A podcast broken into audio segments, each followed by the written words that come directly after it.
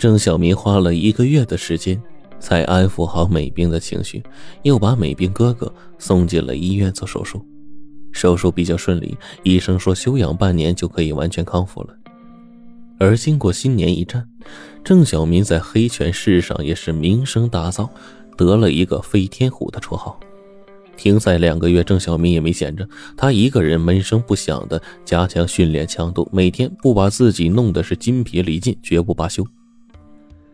土豹心疼的告诫郑小民：“不要把自己弄得太累。”郑小民痛苦的说：“不把自己弄累的话，就睡不着觉，就会一直想着报仇。”这一天呢，郑小民对土豹说：“不过，麻烦你去跟飞哥讲，我要挑战黑狼。”土豹吃惊的看着郑小民说：“你，你要报仇，也不要这么急嘛。”郑小民说：“我没法再等了，我心里憋着一团火。”快要爆炸了，你可要慎重考虑清楚啊！这是要签生死状的，弄不好非死即残。哎呀，要知道，黑豹迄今为止从未输过呀。报告，你不用担心，我不会有事的。美兵还等着我取的呢。过了两天，土豹告诉小民，飞哥已经答应，正在安排赛事，估计呢要在一个月之后。郑小民问：“为什么这么久啊？”土豹解释说：“重量级选手出场费高，一百美金一张票，必须凑够人数才能开场，不然的话会亏本。票呢是通过地下渠道销售的，所以呢会慢一些。”土豹呢递出一张生死状，递给了郑小民说：“你考虑清楚了再签。你如果赢了，出场费按照重量级选手算一万美金，加上奖金一万，一共两万美金。你要是输了，出场费只能按初级拳手算。”只有两千，死了或者残了，抚恤金两万。郑小民二话没说，拿起笔就签。郑小民准备这些日子，他心中的愿望就是置黑狼于死地，他要亲手杀了黑狼。一个月过去了，赛事如期举行。这场赛事安排在城郊的帝王俱乐部。郑小民走上擂台的时候，黑狼正用一种不屑的目光看着他，嘴角露出轻视的坏笑。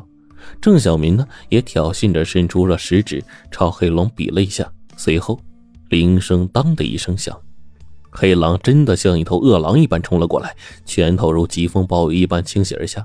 郑小民呢，小心翼翼地格挡着化解。黑狼是久经赛场，经验丰富，不但拳重，而且速度奇快，拿捏的分寸也很准，门户守的是密不透风。郑小民几乎是无机可乘。郑小民心中盘算着，只能用绝招了呀。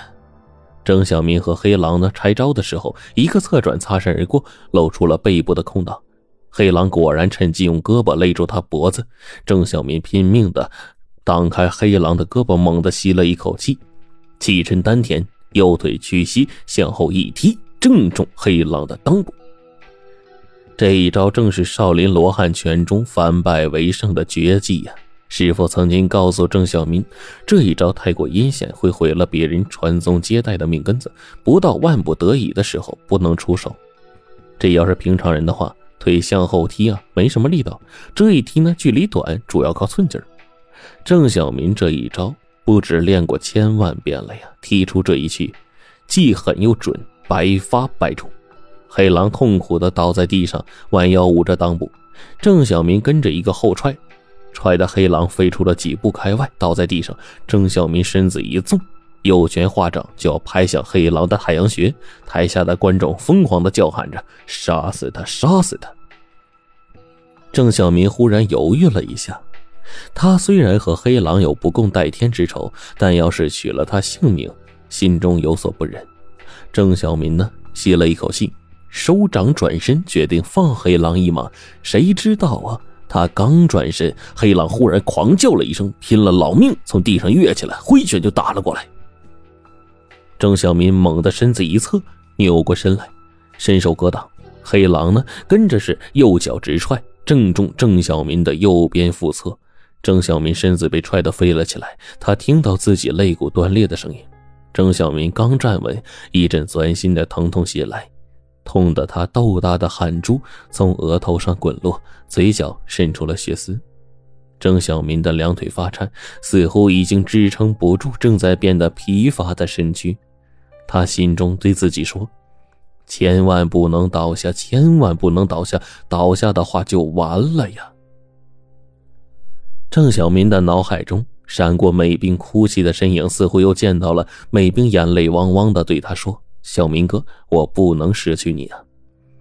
他咬牙忍着疼痛，深吸了一口气，趁着黑狼晃晃悠悠扑过来的一瞬间，一记穿心脚正中黑狼的心窝。